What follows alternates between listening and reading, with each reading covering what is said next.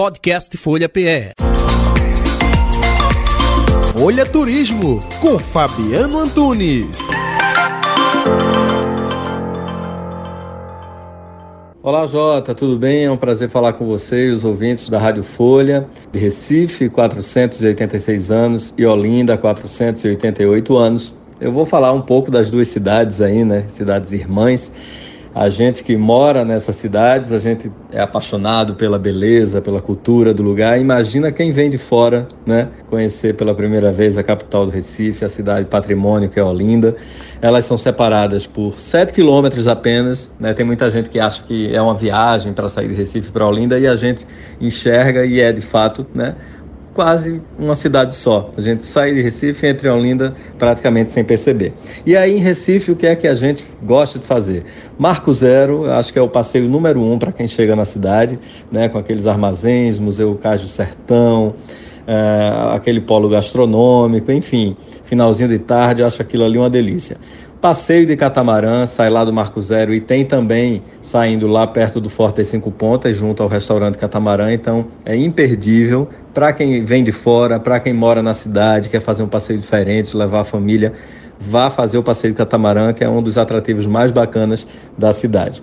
Tem ainda a Rua do Bom Jesus, eleita né, uma das mais bonitas do mundo pelas revistas de segmento de viagem, Embaixada dos Bonecos Gigantes, Passo do Frevo, para mim é o museu mais bonito ali do centro do Recife, Torre Malakoff, Primeira Sinagoga das Américas na Bom Jesus, e aí mais para dentro da cidade, Casa da Cultura, Mercado São José, enfim, uma infinidade de atrativos. Né? Claro que a gente não vai deixar de visitar também a Praia de Boa Viagem, cuidado com os tubarões, não entra no mar se tiver principalmente a maré alta, né? Mas fazer uma foto, fazer uma caminhada, a orla é linda e vale a pena visitar sim, com esse cuidado, obviamente. Além disso, o Instituto Brenan, o Castelo Brenan são imperdíveis.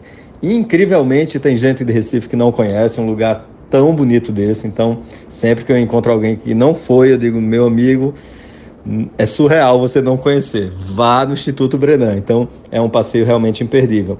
Além disso, Olinda, claro, a gente não pode deixar de fora. Alto da Sé, para a gente começar ali tendo uma vista linda da cidade, depois sair batendo perna né, pelo centro histórico, que aí a gente tem os quatro cantos, uma infinidade de ateliês, a área ali das tapiocas na Igreja da Sé, os ateliês, como eu falei, feirinha de artesanato, Mosteiro de São Bento com o altar que já foi exposto até em Nova York, todo de ouro, lindo, né? Centro Histórico, Mercado da Ribeira, também vale a pena demais. Enfim, né? Recife e Olinda, é, imperdível e Olinda você vai ali descobrindo à medida que vai caminhando pela, por aquelas ruas estreitas, vai conhecendo a beleza ainda mais do lugar. Então é isso. Quem quiser mais dicas de viagem, segue a gente lá no Instagram, é o Rota 1976. Um abraço. Podcast Folha PE. Folha Turismo com Fabiano Antunes.